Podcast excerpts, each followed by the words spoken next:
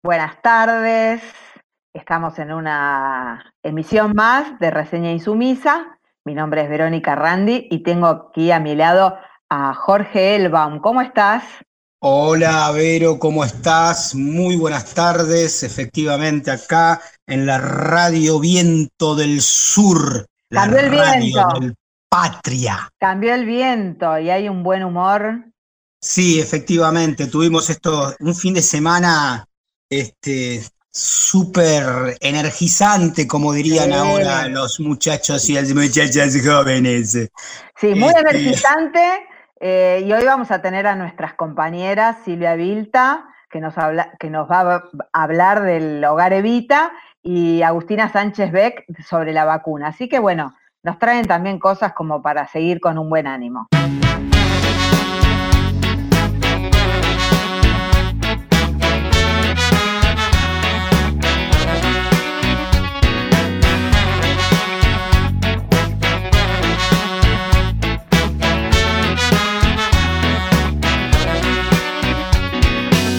Somos bichos paganos, latinoamericanos, la fermentación del tirano.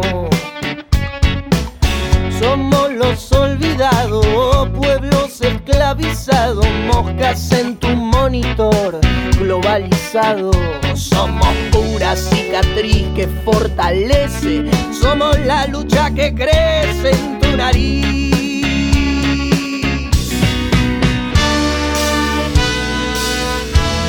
Somos la revolución.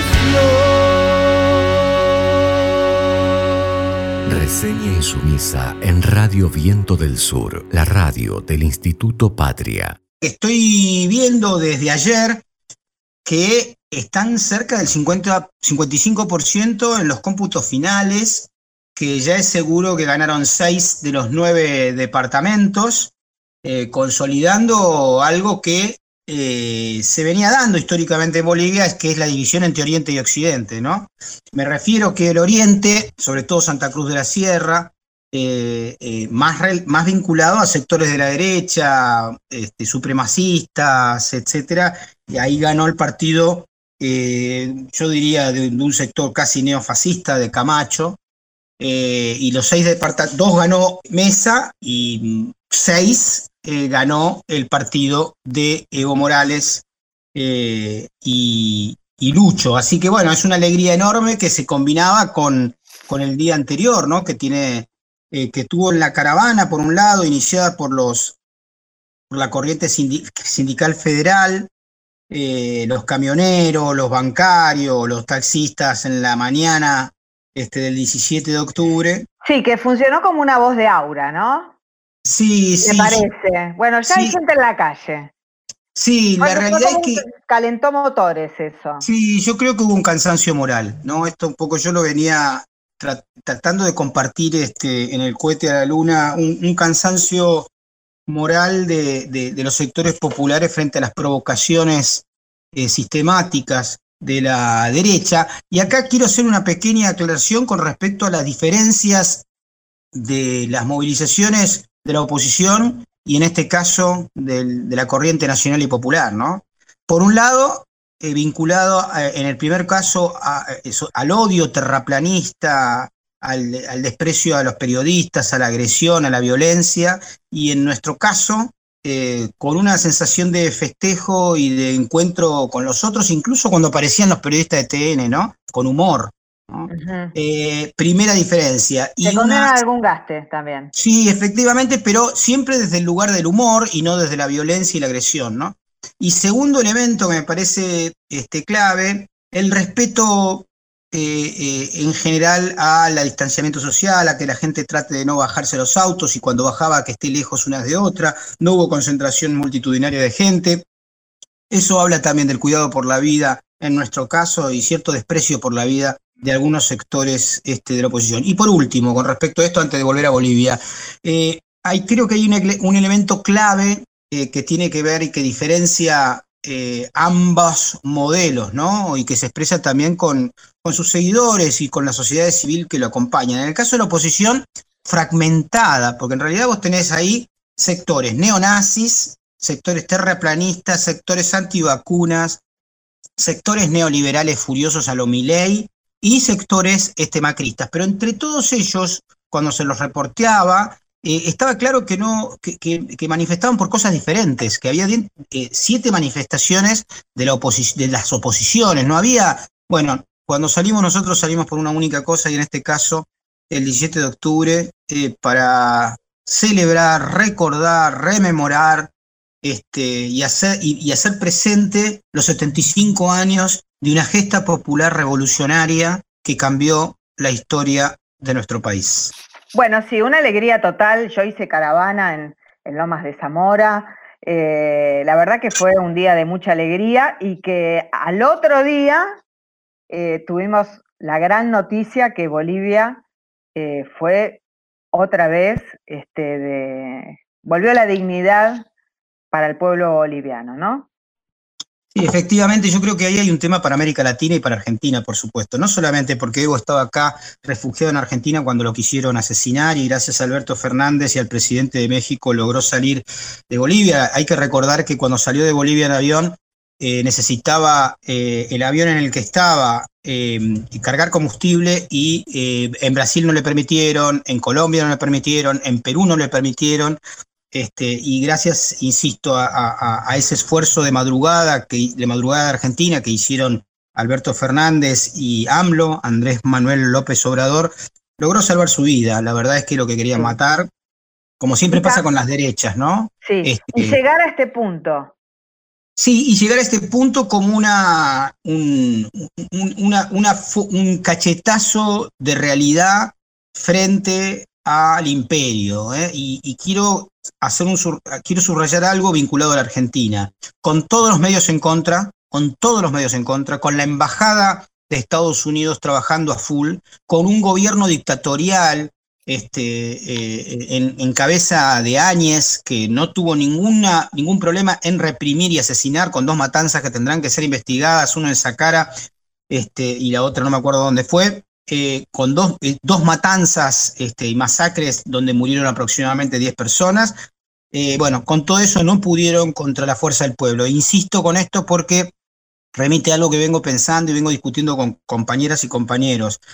Poder popular, las fuerzas sociales articuladas por abajo son la única garantía estratégica de poder defender a gobiernos populares y poder incluso sostener eh, derechos e ir por los que faltan. Si no logramos una organización popular, eso que Perón decía, solo la organización vence al tiempo, eh, eh, tenemos menos posibilidades o estamos más, debilitados frente a la articulación sistemática del el imperio con las élites cipayas locales que lo único que pretenden es continuar con privilegios, dejando afuera a gran parte de la sociedad y del pueblo argentino.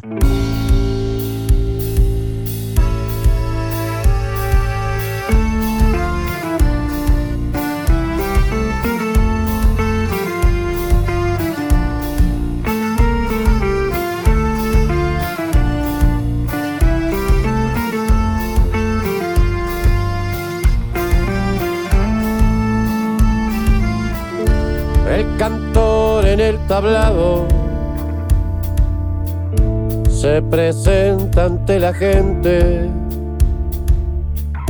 Nacen de ese claro oscuro sus cantares insolentes. Uno y otro maquillaje y la persona que hay detrás padece los mismos males, la misma felicidad. Este falso contraste tiene mucha ciencia. Al cantar transforma en arte su impaciencia.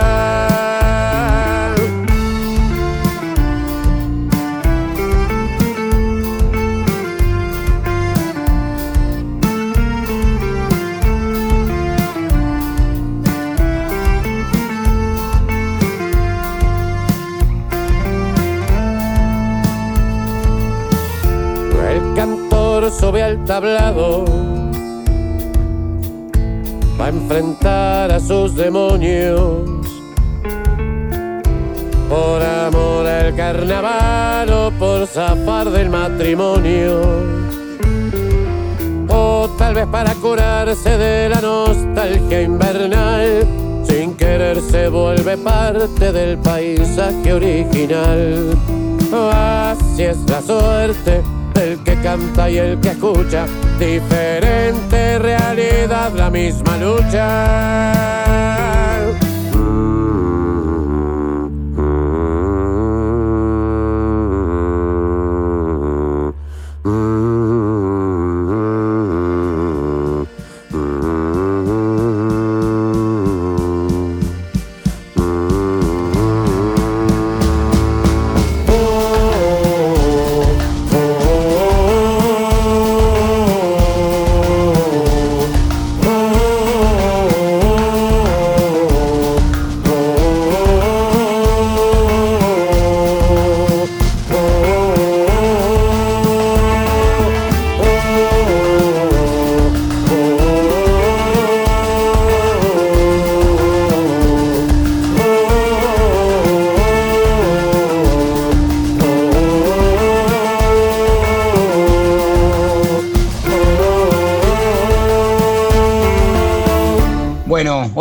Traje linda música, Vero. Me matas con la música.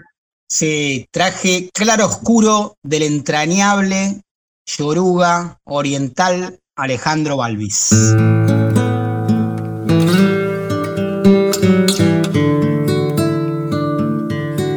La radio del Patria. Mi gente ha perdido el amor al trabajo. La miseria se ha cargado una generación. La vida te da mucho y te quita un poco y ese poco es demasiado tal vez. Revolución perdida de perros ciegos, las cenizas de un cóndor para un plan colonial. Las ratas con su baba maldicen mi suelo y por carroña van peleándose. Viento del sur.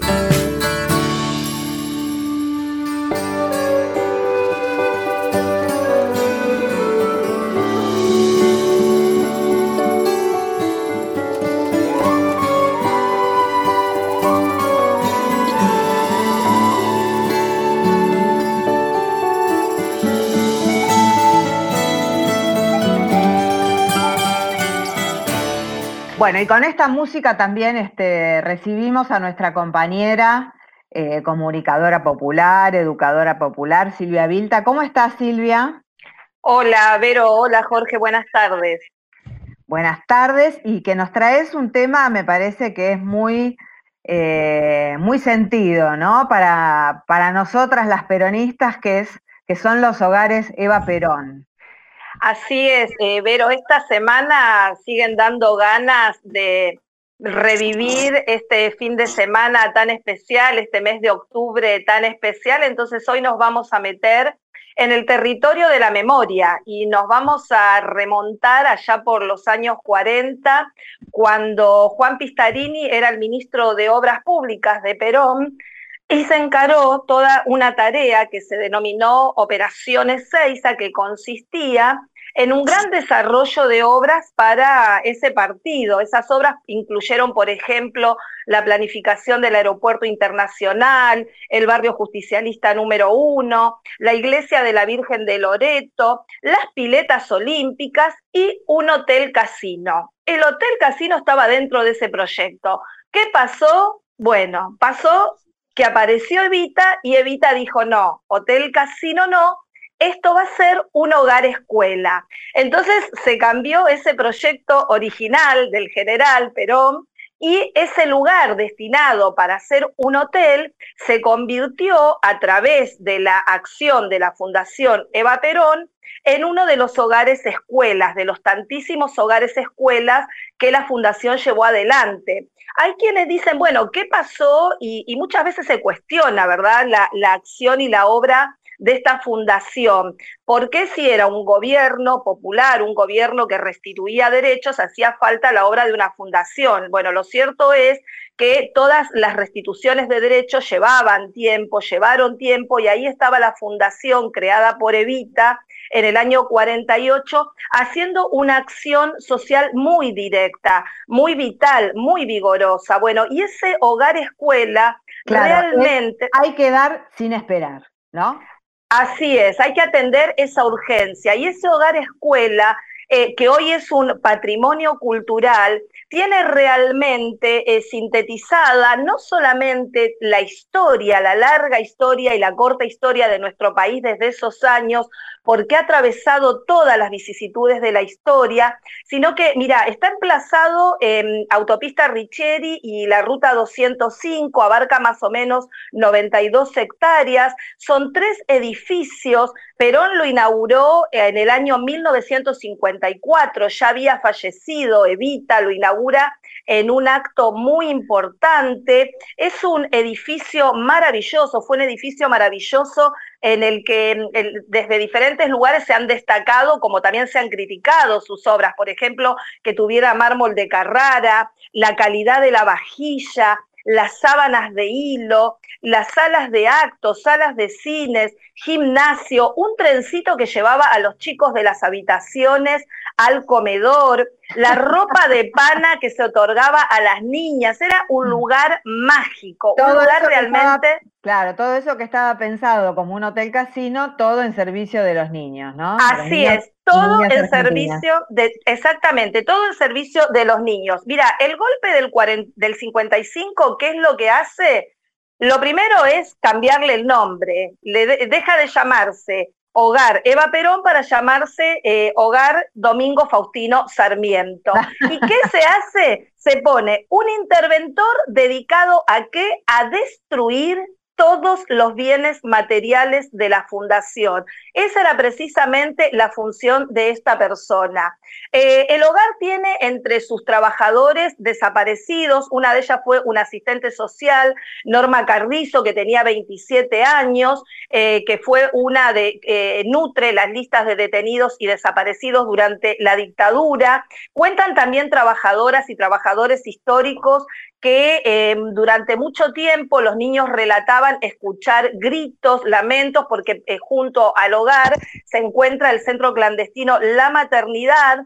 Hay un Face en el que se nuclean eh, los exalumnos, las exalumnas. Yo estuve entrando en contacto con varios y varias de ellas y eh, resultaba bastante difícil recuperar porque son todas historias muy sensibles, muy valiosas, muy conmovedoras de jóvenes hoy adultos que cuentan su paso por este hogar escuela en las diferentes etapas de la historia. Eh, me quedé con dos testimonios, con los testimonios de dos hermanos, de Claudio y de Natalia. Me quedé con esos testimonios porque ya eh, te invito en, primer lugar a que escuchemos el testimonio de uno de ellos, el de Claudio, que hoy es trabajador camionero, que esto me contaba acerca de su paso por el hogar Escuela Evita. Con respecto a planes, IFE, eh, ayuda social y varios, varios planes del gobierno, quería dar mi, opinión.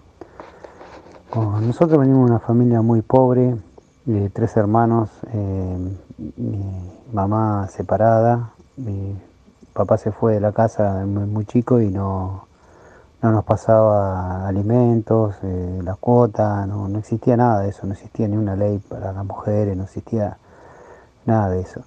Entonces nos tuvo que poner en, una escuela hogar de lunes a viernes internado. Si nosotros hubiéramos tenido una, ayuda del gobierno, hubiéramos, este, hubiéramos podido pasar nuestra infancia con nuestra madre, tranquilos, mejores. Eh, por ahí una mejor situación de la que pasábamos. Y, bueno, entonces este, yo de grande me hice camionero, hace 25 años que trabajo de camionero y me descuentan el impuesto a las ganancias y, bueno, yo sé que va, va a personas que, lo necesitan, madres solteras, este, y bueno, eso estamos aportando nuestro, nuestro granito de arena nosotros tenemos la oportunidad eh, de, trabajar y hay gente que no la tiene, no tiene esas oportunidades que nosotros tenemos.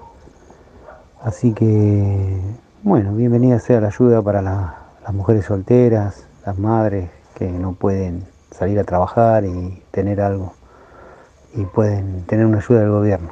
Bueno, y ahí lo escuchábamos a Claudio, lo que había significado para él el hogar y qué es la contribución que él hace cuando paga ganancias.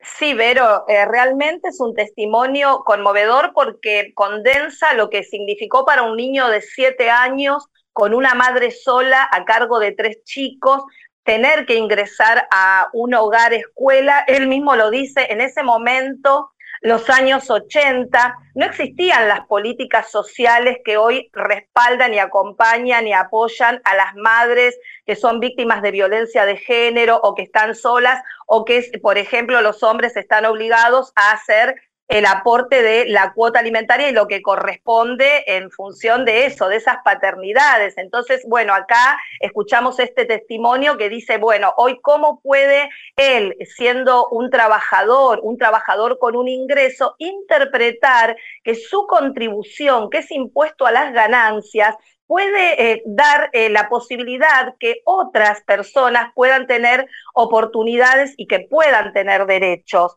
Em, en este sentido también eh, me pareció muy valioso lo que su hermana nos relataba Natalia, Natalia también ingresó, ingresaron los tres hermanos, como te contaba. Ella eh, en el año 2013 accedió al programa Ellas Hacen. Hoy está terminando una carrera. Ella desde ese lugar, desde el programa Ellas Hacen, fue referenta fue una persona que intervino asesorando a su grupo de compañeras, mujeres eh, víctimas de violencia de género, mujeres que también han quedado solas con sus hijos y que hoy están asumiendo esa tarea de crianza a partir de lo que el Estado está haciendo desatender a estas situaciones. Esto hace que la configuración de este hogar escuela haya cambiado mucho. Ya eh, me contaba eh, una de las jefas distritales del sistema educativo del distrito de la región eh, del partido de Esteban Echeverría, que ya en este momento el acceso al hogar escuela tiene que ver más con cuestiones de organización familiar.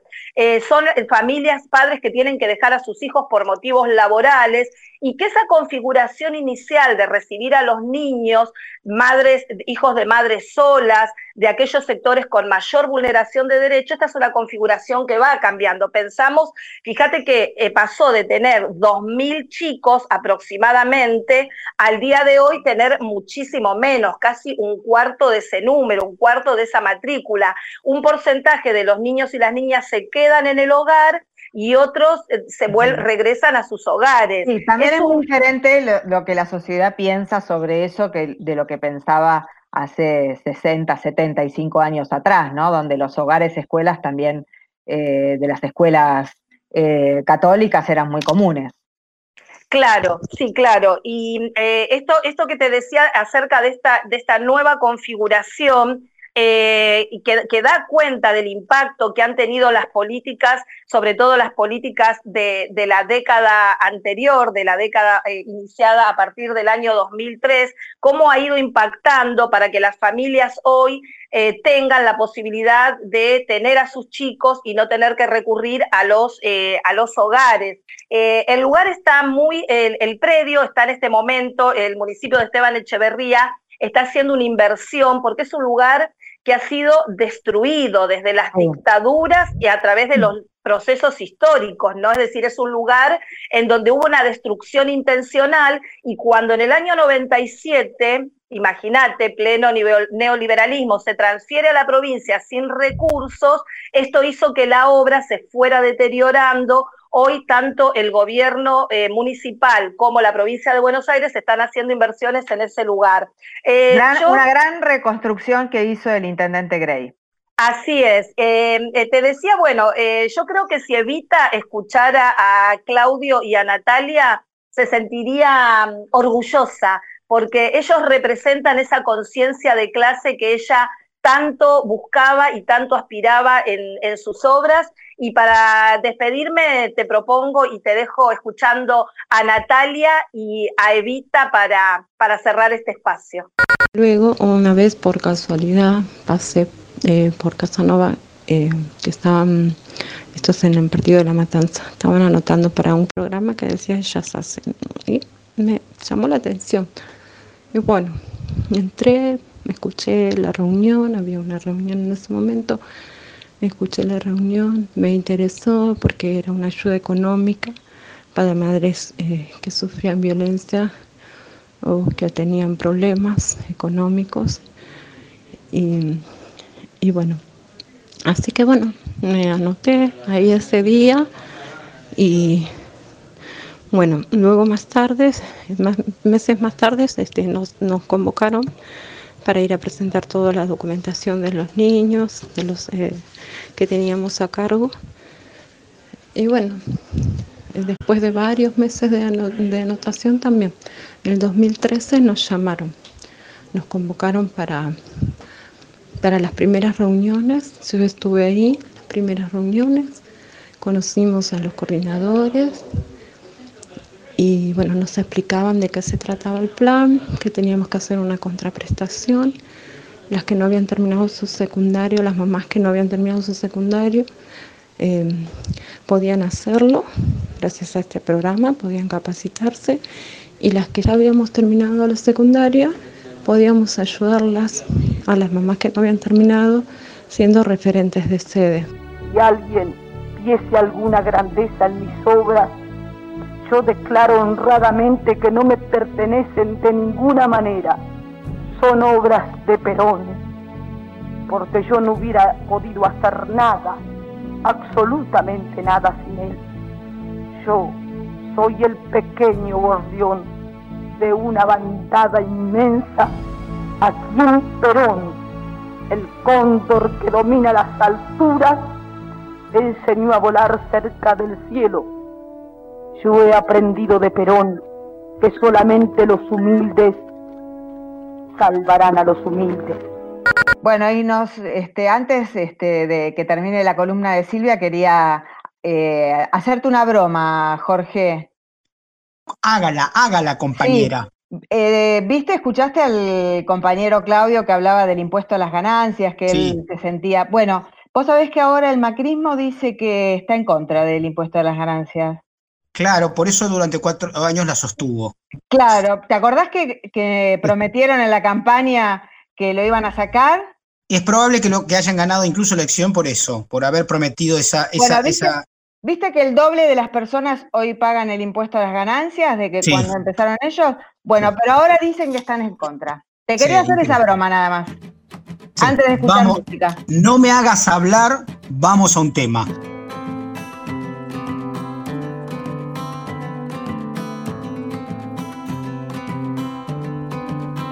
Arde en la boca de luz, esquina murga sonar, donde cantando un cuplé ella lo oirá.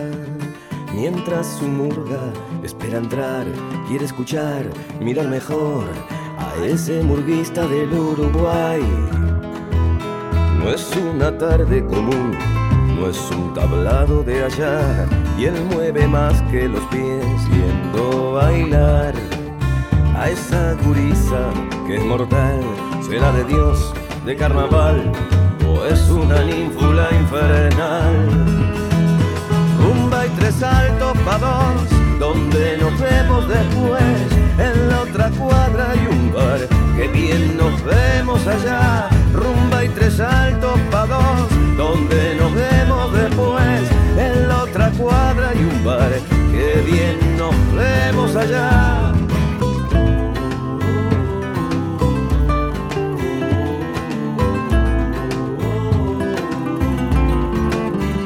Barcena Norte es el sur, Río de la Plata total, la luna tiene en el medio para alumbrar.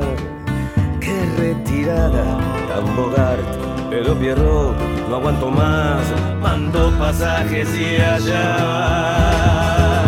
Rumba y tres altos pa' dos, donde nos vemos después, en la otra cuadra hay un bar, que bien nos vemos allá rumba y tres altos pa' dos, donde nos vemos después. En la otra cuadra hay un bar, que bien nos vemos allá. Coincidencias no casuales del amor, el mismo río en el medio y por muriar. Loca ilusión, que un baile aquí, que un coro allá. Montevideo y Buenos Aires se unirán amantes de la boca mucho más. Montevideo y Buenos Aires se unirán con los amantes de la boca.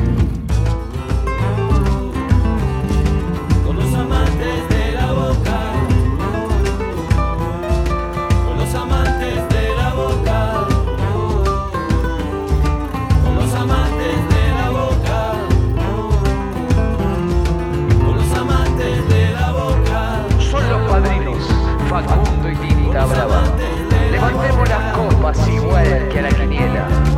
Los turnos sin camisa y fulanas esquinadas.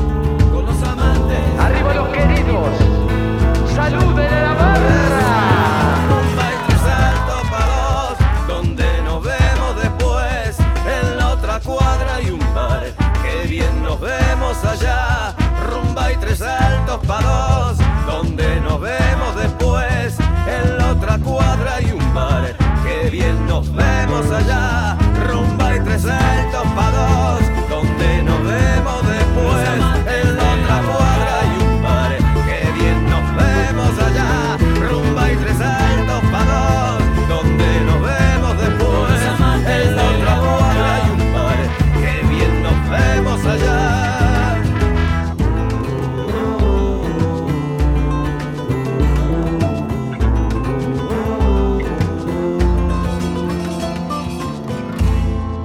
este tema que escuchábamos del negro Prat nos regala rumba y tres saltos, los amantes de la boca.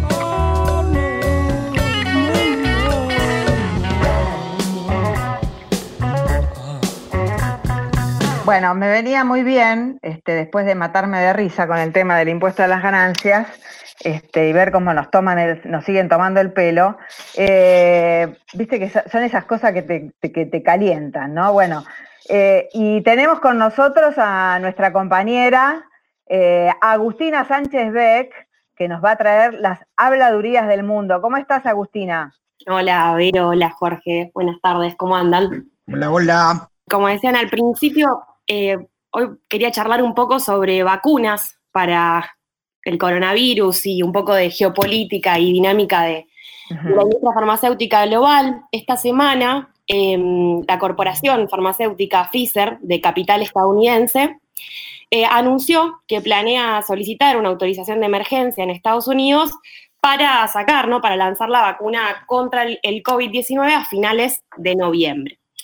Digo, si bien habrán escuchado y, nuestros oyentes y nuestras oyentes habrán escuchado que, hay muchas vacunas que se, están realizando y la mayoría están en fase 3, es decir, en, prueba en personas, sí, sí, entender de esta acción Pfizer eh, en, en- términos de la disputa por, por la fabricación de, de estas vacunas en clave geopolítica.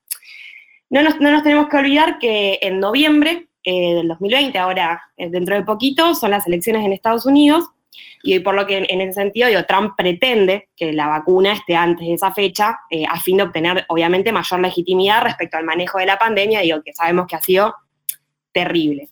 Y hoy en esa carrera por, por sacar la vacuna, ¿no? Que vemos a tanto corporaciones como estados, digo, en un momento Rusia también había patentado la primera vacuna, está China, está Johnson Johnson, está Pfizer, digo, disputando esa carrera, está bueno reflexionar o analizar un poco, la industria farmacéutica global y los intereses que la asignan, porque es un sector muy particular que está caracterizado, por un lado, por una gran concentración y ganancias extraordinarias, tenemos que entender que 20, eh, 20 empresas, 10 de Estados Unidos y 10 empresas europeas, representan el 65,7% del mercado internacional.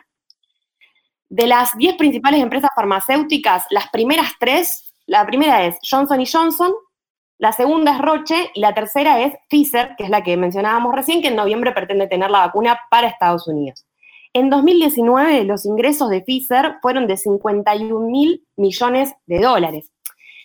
Esto por un lado pone en evidencia la desigualdad creciente, no solo entre estados centrales y, periféricos, sino también entre estados y corporaciones. Por otro lado, en, el último tiempo, digo, una de las grandes tendencias que ha caracterizado la dinámica de la industria farmacéutica global es la tendencia a la fusión. ¿Qué es esto? Digo, las grandes corporaciones eh, han tendido a, uni a, unirse, una gran corporación compra un pequeño laboratorio o dos grandes empresas se unen. Esto con, lo que les ha permitido es expandir la cuota del mercado, digo, controlan más el mercado, aumentar los márgenes de rentabilidad y las ganancias extraordinarias, y esto es consecuencia de por un lado, la reducción de gastos en investigación que implica esa fusión, en desarrollo e innovación, la ampliación de cartera de productos, la reducción de personal y el cierre de centros uh -huh. de, de, investigación. Y hay algo que hay que tener en cuenta frente a estas, a estas dinámicas que caracterizan esta industria farmacéutica, que es que en los últimos años ha habido una reducción en la innovación vía investigación y desarrollo. ¿Qué quiere decir esto? Que hay menor, eh, hay un descenso de la investigación eh, y el desarrollo de nuevos medicamentos y la inserción en el mercado, digo, los medicamentos que nosotros eh, consumimos, están asignados a partir de la diferenciación por marca, ¿no? Lo que, lo que nosotros consumimos son medicamentos con marcas que tienen enormes gastos en publicidad y no se producen nuevos medicamentos, sino que se realizan pequeñas variaciones sobre fármacos que ya, digo, que ya existen, que son rentables y de venta masiva, con el fin de justamente limitar los riesgos de inversión para estas grandes corporaciones. Por ejemplo, pensemos en los fármacos para el cáncer o la diabetes. Sí. Y es así que entre... Pequeñas variaciones que hacen variar el precio a, al alza, ¿no? Tal cual. Eh, una, una, cosita que te quería de, eh, agregar ahí, y es que eh, la industria farmacéutica, ¿no? Si uno se pone a pensar en toda esta nueva corriente de antivacunas, ¿no? Yo creo que lo que pasa ahí es que la gente sí tiene una percepción de la gran manipulación, del gran poder del lobby, sí, y me parece que eh, estas corrientes, eh, si bien son erróneas y equivocadas en el sentido de que las vacunas sí son efectivas y sí son, eh, creo que están basadas también en una desconfianza justamente en esta industria. Sí, tal, o sea, tal cual, coincido completamente. Digo, el problema, el, el problema es los valores que signan digo, eh, claro, la de, de vacunas y qué mueve digo, los intereses de estas grandes corporaciones que lo que vemos, digo, ponen en evidencia que la industria farmacéutica global digo, es un sector que está regido por una lógica de mercado y de rentabilidad que privilegia esas ganancias extraordinarias por encima de la salud de la, de la población. Digo, porque sí, sobre te todo interrumpo ahí, te interrumpo ahí, Agus, eh, que, que, quiero poner un bocadito referido específicamente a esto último que decías. Eh, el tema de fondo es si la salud, y en este caso una porción importante de la salud que tiene que ver con la farmacología y los laboratorios, eh, deben ser eh, un espacio de, eh, de, ganancia, de rentabilidad, de negocio para inversores, etcétera. Si podemos pensar la salud en un mundo realmente un poquito mejor que el que tenemos, más ético, más justo, eh, como una herramienta básicamente lo mismo que eh, poner dinero en, este, en un mercado financiero. De hecho, las farmacológicas se parecen mucho este, las, los laboratorios, las empresas farmacéuticas se parecen mucho a espacios eh, de, de, inversión de acciones, digo, ¿no? La gente invierte en las grandes empresas para obtener rentabilidad, este, como si fuese la compra del dólar, ¿no? Entonces digo, ahí hay un tema de fondo que, eh, que, es global, por supuesto, que es el más importante, y, y también a nivel local, porque eh, eh, hubo dos momentos en la historia, uno que bastante reciente, que tiene que ver con Ginés en el primer gobierno de Néstor, que se logró, este, y todavía estamos peleándola, de que los médicos tengan que recetar eh, la medicina genérica este, y no el nombre este, de, la la, eh, de, la marca. Claro. Todavía los muchos médicos se resisten a esto porque pierden el curro de los viajes y de, y de los negocios que hay detrás de los laboratorios. Y otro elemento clave, también hay que recordarlo, más allá de que Ilía haya ganado en el marco de la proscripción del peronismo, eh, cuando Ilía quiso de alguna manera eh, eh, nacionalizar la posibilidad de que algunos laboratorios generen, produzcan genéricos en Argentina, le dieron un golpe de Estado este, clarísimamente. Entonces digo, son poderes enormes, muy articulados con las finanzas internacionales, muy peligrosos y enemigos de la salud. Lo único que quieren es hacer dinero y son capaces incluso de matar gente en nombre de sus principios comerciales. Tal cual. Bueno, Jorge, respecto a eso que decís, digo, varias cosas a, a, mencionar o a reflexionar. Por un lado, justamente lo que viene a hacer la pandemia es a poner en evidencia eh, cuáles son los valores que rigen como la, dinámica internacional. De hecho, con esto que mencionabas de la financiarización, esta corporación Pfizer que anunció la semana pasada eh, que iba a tener la vacuna para, noviembre, este último tiempo eh, ha tenido un, ascenso en, en, en, las acciones.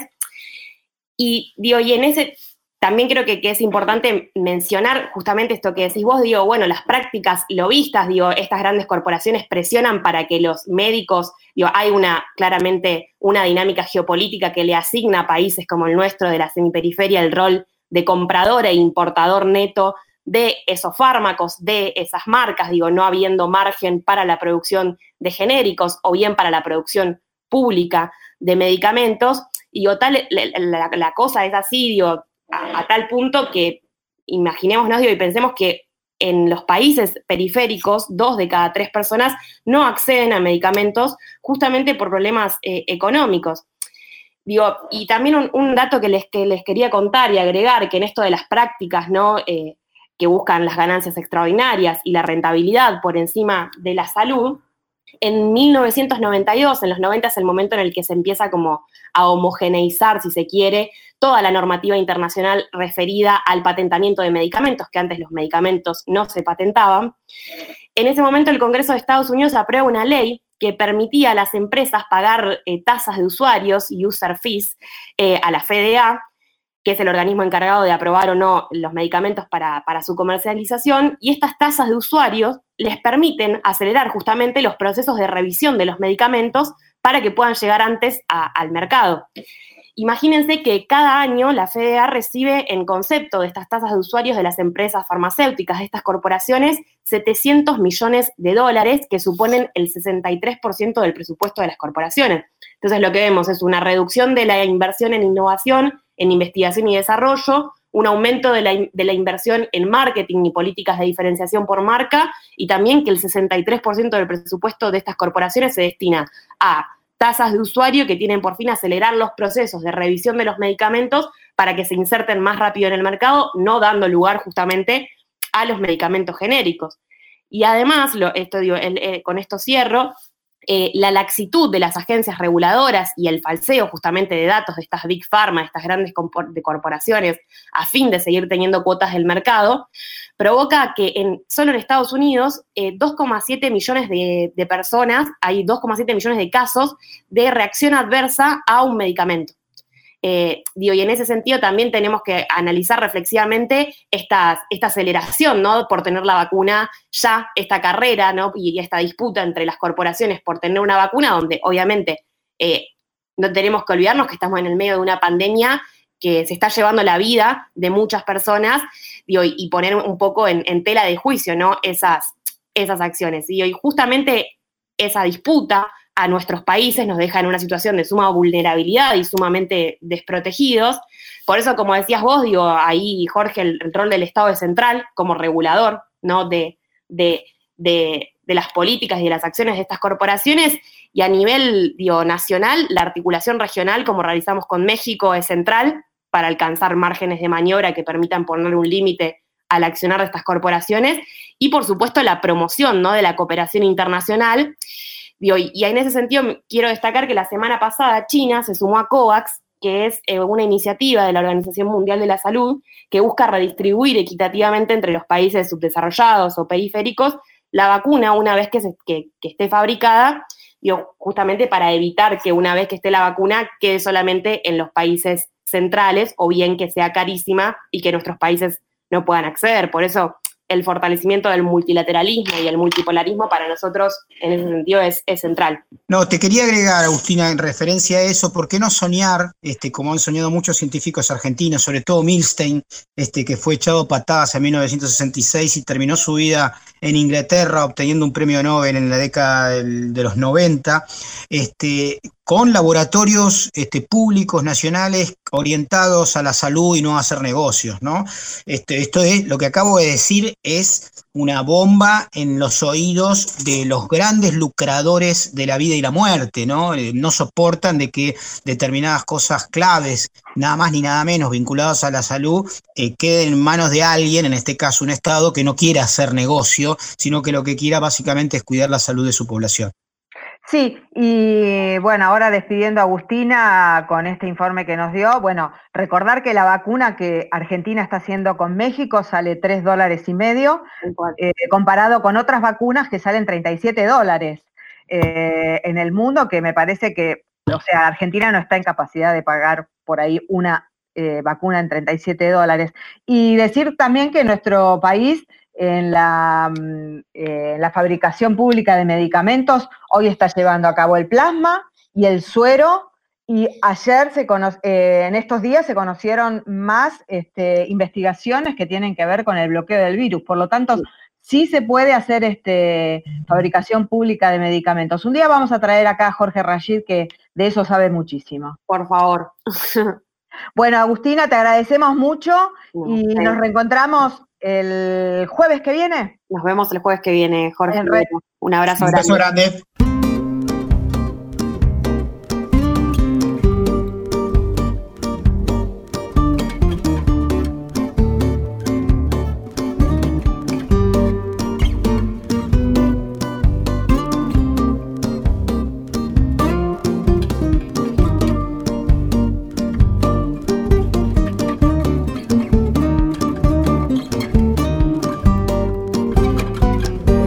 Contigo es difícil, es casi imposible. Tú eres de todas y realmente de nadie. Si pudiera yo vivir de nuevo esta vida sin sufrir por amarte, preferiría morir nunca pedí que tú me ames y que me descubras tus secretos, que me esperes impaciente, que me descemes por las noches, que me seques lágrimas, que me hagas reír. Solo pedí por derramarte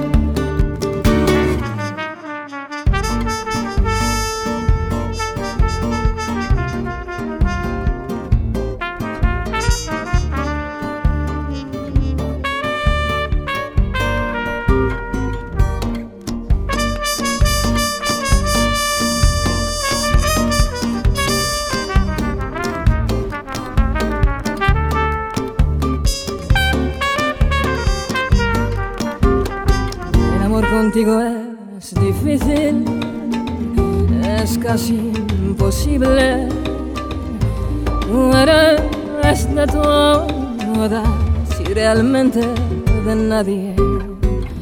Si pudiera yo vivir de nuevo esta vida sin sufrir por amarte, preferiría morir. Nunca pedí que tú me ames, que me descubra tu secreto, que me esperes impaciente, que me decemes por las noches,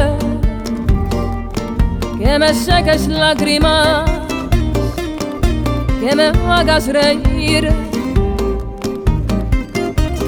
Solo pedí por derramarte, nunca pedí que me y que me descubra tus secretos, que me esperes impaciente, que me por las noches, que me seques lágrimas, que me hagas reír. Solo pedí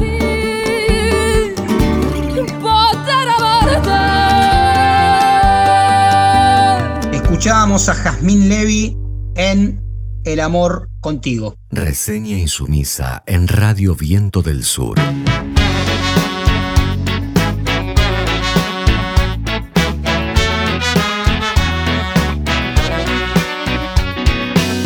Somos bichos paganos, latinoamericanos, la fermentación del tirano.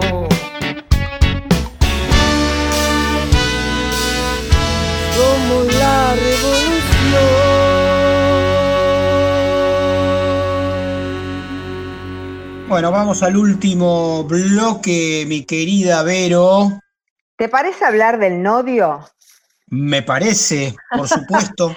Yo- Me parece porque es un tema que están siendo perseguidos alguna gente vinculada a un proyecto nada más de observatorio. Es una cosa increíble cómo la derecha, este, eh, en principio creo yo, ¿no? Eh, eh, eh, se, se enoja porque eh, sospecha que sus odiadores seriales en las redes sociales y en los y en la y en la televisión como cola de paja pueden estar siendo observados por alguien, cuestionados, porque el, el nodio de ninguna manera tendría una capacidad eh, punitiva. Simplemente observa, mira y registra, dice, A mí, por ¿sabes ejemplo. que me, me dio la sensación, ¿no? Eh, este observatorio de eh, la no violencia o- y de la violencia sim- simbólica que se ejerce en los medios de comunicación y redes, que la cantidad de odio que suscitó demuestra que es necesario, ¿no? Sería Sí. como la comprobación. Sí, sí, sí. No, y el nombre, digamos, no al odio, digamos. Yo eh, eh, la semana pasada cuando empezó la, la ofensiva contra Miriam Lewin y,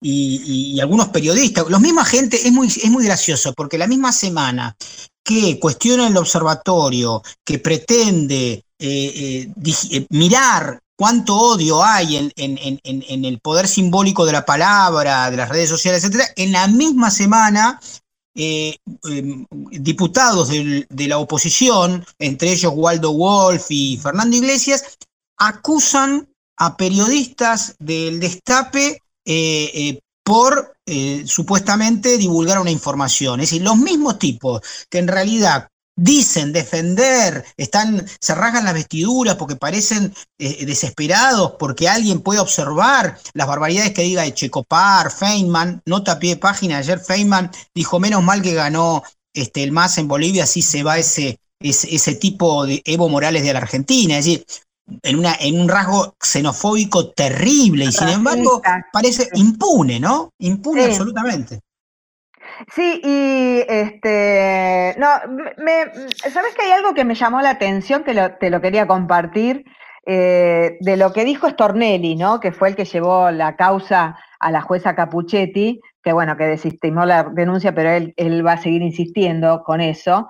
Y una de las cosas que puso en el escrito, eh, primero que bueno, que habló de, comparó este, la censura de la dictadura, ¿no? Justamente con Miriam Lewin, que fue eh, secuestrada y torturada. Eh, pero, ¿sabes? Una de las cosas que puso que a mí me, me llamó la atención es, la mazorca no terminó. Eso puso, en el- eso, escribió Stornelli. eh, Sí, sí, sí, lo leí, lo leí quedé azorado, porque en realidad la verdad es que, Vero, hay una cosa que de eso no se habla, ¿no? Como diría Claro. María Luisa Bember hace mucho tiempo, y que esta sociedad todavía eh, tiene el temblor de esas luchas este, iniciales dentro de la patria, donde una minoría eh, unitaria y porteña esclavizaron y destruyeron al resto del país. Y, en ese sentido quiero recuperar algo vinculado a lo que decía Silvia, ¿no? Antes, eh, cuando el, el predio de Seiza le cambiaron el nombre, ¿no? Me viene justo el pelo para, para recordar una cosa. Mientras eh, tenía el nombre de Vita, alguien que había dicho, por ejemplo, donde existe una necesidad nace un derecho, sangra tanto el corazón del, del que pide que hay que correr y dar sin esperar, nuestra patria dejará de ser una colonia, la bandera flameará sobre sus tumbas, etcétera, etcétera, le cambiaron el nombre por un señor este, llamado Domingo Faustino Sarmiento que dijo lo siguiente. Por los salvajes de América siento una invencible repugnancia sin poderlo remediar. Esa canalla no son más que unos indios asquerosos a quienes mandaría colgar ahora si reaparecieran. Lautaro y Caupolicán son unos indios piojosos, porque así son todos, incapaces de progreso. Su exterminio es providencial y útil, sublime y grande. Se los debe exterminar sin siquiera perdonar al pequeño, al niño, que ya tiene el odio instintivo al hombre civilizado. La dictadura del 55, la fusiladora, le cambió el nombre de Vita por el nombre De de la persona que escribió esto el día 25 de noviembre de 1876 en el diario El Nacional. Y fíjate vos, Jorge, que esto tiene relación con el audio que vamos a escuchar, con el testimonio que vamos a escuchar, que es de Oscar Parrilli, eh, eh, que, que se presentó a la Comisión de Libertad de Expresión y mm, que tiene que ver con cómo los medios de comunicación eh, mancillan y difaman a, a las personas que hacen política, ¿no? Y creo que la más, una de las más difamadas es Eva Perón, y fíjate vos eh, cómo no han podido, ¿no? Borrar eh, nada de su historia. Así que por más que quisieron, no pudieron. Así que lo vamos a escuchar a Oscar Parrilli, ¿te parece? Dale. Yo voy a hacer un pedido a la eh, secretaria de, de- de Defensa del Consumidor y Defensa de los Derechos, perdón, de, de los medios, de la, que hay una campaña que se ha hecho durante muchísimos años, los que tenemos algunos años de edad, recordábamos esto porque era la difamación a la clase política, a la política y a la política en general. ¿Para qué se hacía esto? Bueno, se hacía esto porque los políticos no servían, entonces tenían que venir los militares, hacer los golpes y gobernar los militares. Bueno, por suerte eso en la Argentina ya está absolutamente descartado, pero esta intención de difamar a la política, a los políticos son todos corruptos, son todos iguales, inútiles, inservibles, choripaneros, bueno, todo lo que ya escuchamos, hoy no es para suplantarlos por los militares, porque obviamente nadie hoy se le ocurriría esto, pero sí para que para suplantarlo por los CEDOS. Entonces, para que vengan los dueños de las empresas, esos no van a robar, esos este, son, este, saben, conocen, conocen la realidad van a gobernar bien. Entonces hay que desprestigiar y difamar a la política. Bueno, hemos visto, por lo menos en los últimos años, que no fue tan así. Bueno, los medios este, pareciera ser que no se tocan, ¿no? La justicia y los medios, que es por donde funciona eh, el nuevo, a ver, el nuevo plan que tiene el imperio, que son el partido judicial y el partido mediático, no se tocan, ¿no? Creo que nuestra tarea está- debería ser enfocarnos a esos dos partidos.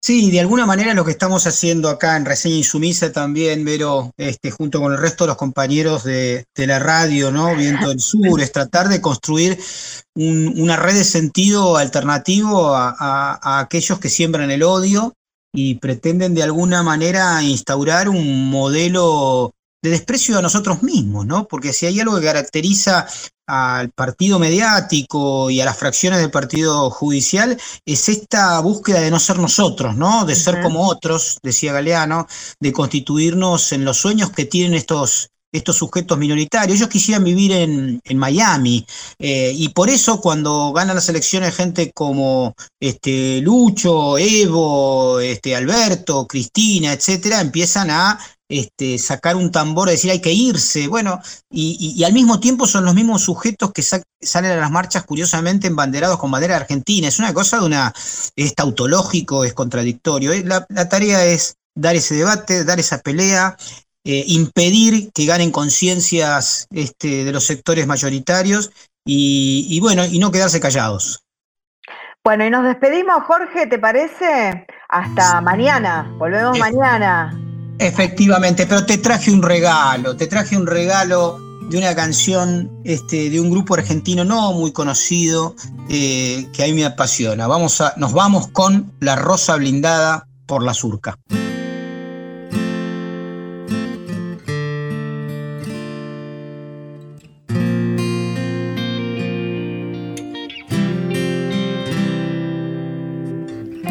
Llevabas ese brillo en la mirada de sirena encandilada por un rayo de placer. Y el roce que dejó la madrugada en las mejillas del amanecer. Temblabas como una rosa blindada, resistiendo la llegada del embrujo de la piel. Valió la pena estar donde yo estaba, con tal de verte abrir y estremecer. Aquí donde fabrican la lágrima infinita y el dueño de la noche ordena oscurecer.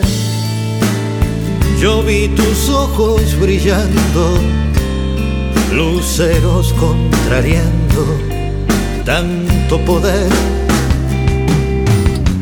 Allí donde suplican los rostros del Guernica, huyendo del espanto de una estación de tren. Yo vi tus ojos brillando, luceros contrariando tanto poder.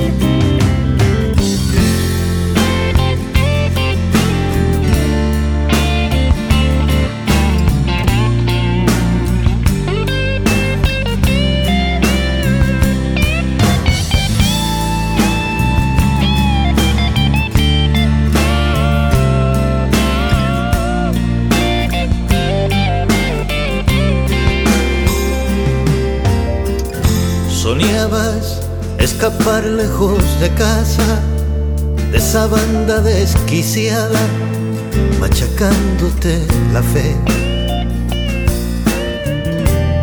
Se esperan tantas cosas del mañana cuando se tiene solo 16. Llevabas ese brillo en la mirada cuando por la castellana a los años te encontré. Madrid amanecía asesinada y yo miré la vida aparecer. Aquí donde fabrican la lágrima infinita y el dueño de la noche ordena oscurecer. Yo vi tus ojos brillando, luceros contrariando tanto poder. Allí donde suplican los rostros del Guernica, huyendo del espanto de una estación de tren.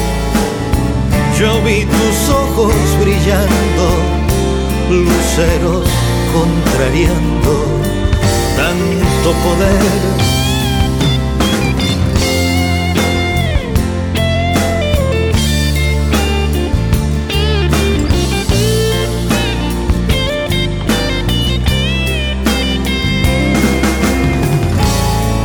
Yo vi tus ojos brillando, luceros contrariando tanto poder. Reseña Insumisa en Radio Viento del Sur, jueves y viernes de 19 a 20 horas con Jorge Elbaum, Verónica Randi, Silvia Vilta, Lucila Galino, Celeste Abrevaya y Agustina Sánchez Beck. Viento del Sur, la radio del Patria.